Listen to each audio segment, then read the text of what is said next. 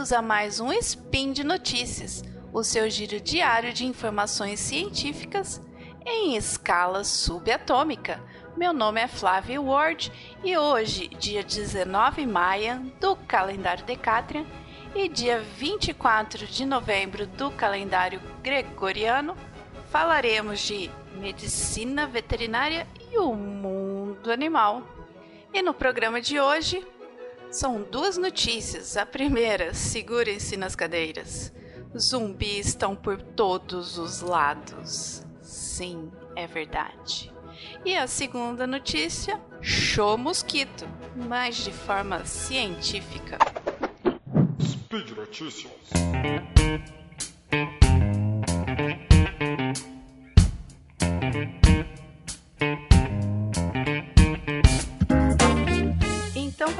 Nossa primeira notícia, que os zumbis estão por todos os lados.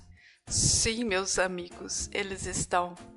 O, o cientista Matt Simon acabou de lançar um livro chamado Plight of the Living Dead, que estuda sobre os zumbis da natureza. O que, que a gente tem na natureza que se assemelha aos zumbis.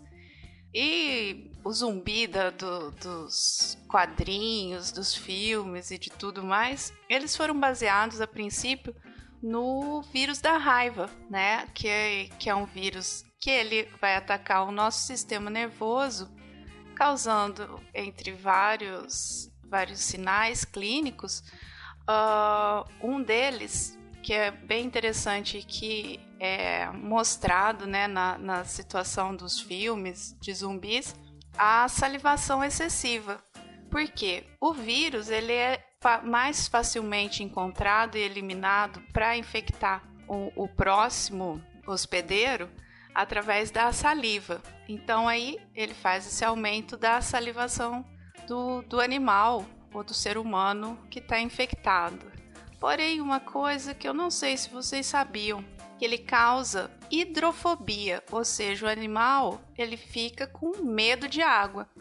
Isso eu já vivi ao vivo a cores. Se você oferecer um balde d'água para um animal que está com raiva, ele vai virar a cara, ele não vai é, querer se ingerir aquela água. E por que disso? é não lavar a boca, não lavar, não diminuir a quantidade de saliva que tá cheia de vírus. Então, assim, é uma forma do vírus é, né, se propagar com maior facilidade. Essa é uma das formas. A zumbificação é difundida em todo o reino animal, tá? É fungo, vírus, bactérias e as vespas. Primeiro, eu vou falar do fungo ófio e as formigas. Ô, gente, é chocante o negócio. Você acha que as coisas acontecem mais ou menos assim, por um acaso, um, um, fungo cai nas costinhas de uma formiga e ele invade o exoesqueleto dela e vai tomando conta do corpo dela. Né? Ah, caiu ali, coitada da formiga infectada.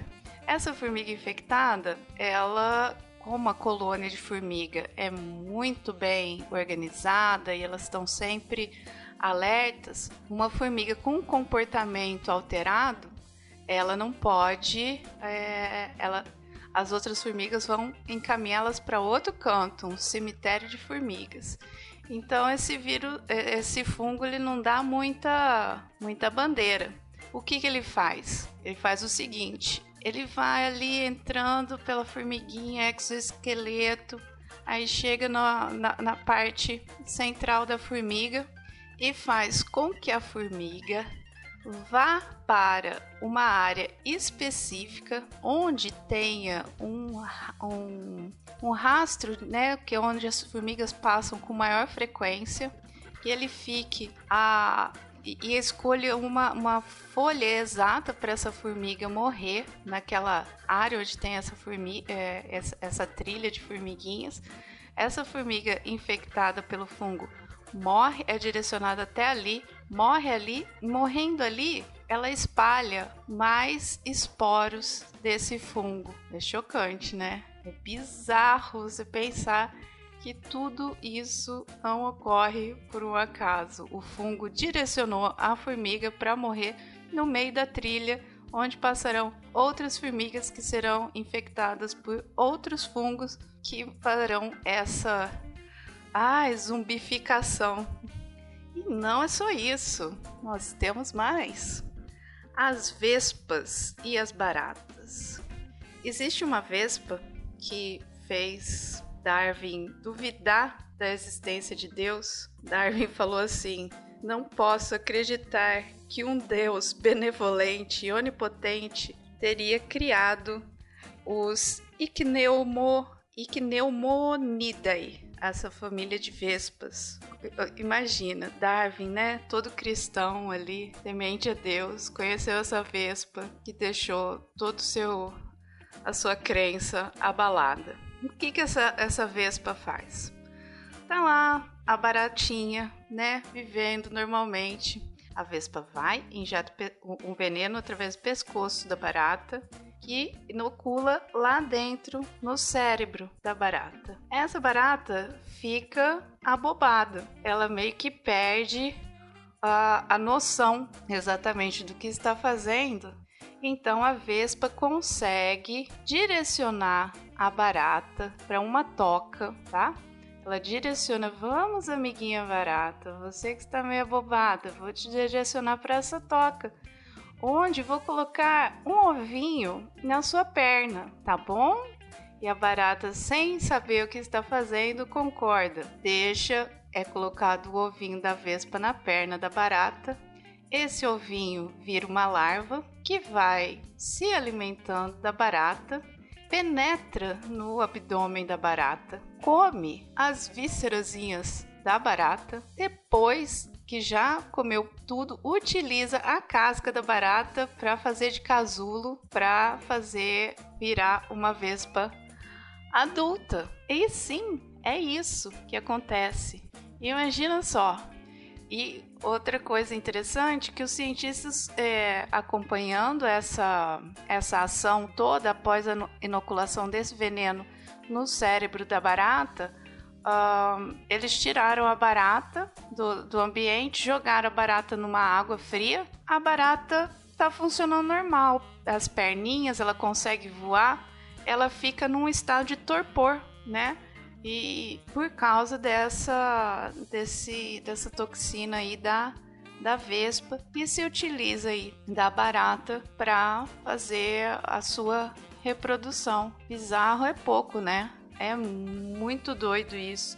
Darwin, coitado, deve ter ficado chocadíssimo com isso mesmo.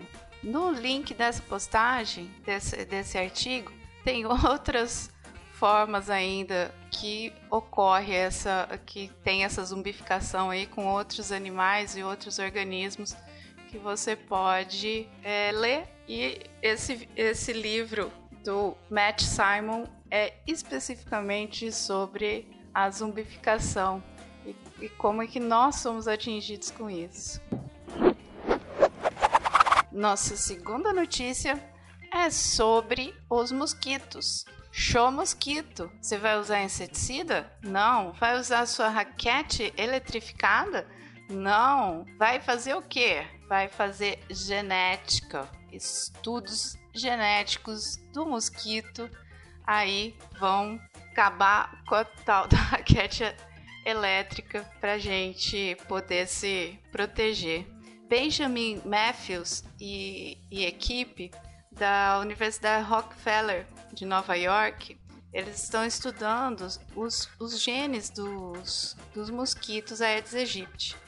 Que geralmente o que, que a gente faz para controle do Aedes aegypti? Né? Usa pesticida, aí o pesticida é, o, o mosquito fica resistente ao veneno. O veneno ele também se acumula na cadeia alimentar e acaba que uma hora ou outra acaba é, contaminando o ser humano também. Então uma, uma maneira aí mais é, ah, ecologicamente, né, pra, tanto para nós seres humanos quanto para os outros insetos, é, dele fazer esse controle dos mosquitos através do sequenciamento genético. Eles estavam com muita dificuldade de fazer esse sequenciamento Porém, o Matthews e, e a equipe eles conseguiram diminuir as lacunas aí de desconhecimento do, do genoma de, de, do mosquitos Aedes e agora estão trabalhando em cima disso, tá? Fazendo esse mapeamento, esse sequenciamento, dá para alterar o sistema mosquito hospedeiro, dá para produzir machos estéreis, dá para converter fêmeas em machos inócuos aí para gente e tornar o inseto incapaz de abrigar o vírus. A técnica que eles estão utilizando é, é uma sensação, é muito bacana. Eles estão, eles detectaram mais ou menos 300 genes, entre eles aí receptores de odorantes, receptores odorantes e gustativos, ionotrópicos. E aí que esses receptores que tem no mosquito, eles conseguem juntos detectar substâncias exaladas por seres humanos. Ou seja, o pessoal fala assim, quando você vai em uma turma acampar, ou numa turma no, no sítio, alguma coisa assim, alguém sempre fala, ah, eu tenho sangue doce para mosquito, vem tudo em mim. Na verdade, não é o seu sangue que é doce, é o seu cheiro que é agradável para o mosquito.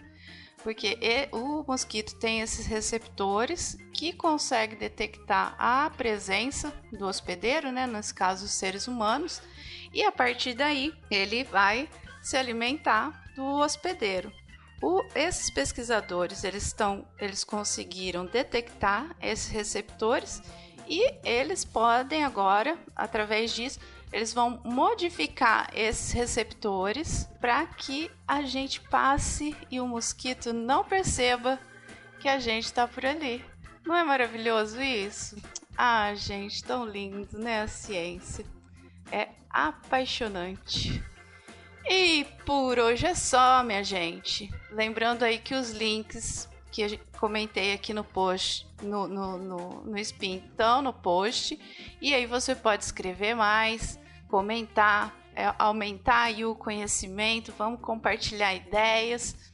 E lembro ainda que esse podcast só é possível acontecer por causa do seu apoio no patronato do SciCast, tanto no Patreon quanto no Padrim e no PicPay. Então, contribua lá. Se não puder, compartilha, comente, divulgue, nos ajude aí a espalhar essa maravilha que é a ciência. Os zumbis, minha gente, os zumbis. Avisa para todo mundo dos zumbis. Um beijo bem grande para vocês. Um ótimo final de semana e até amanhã.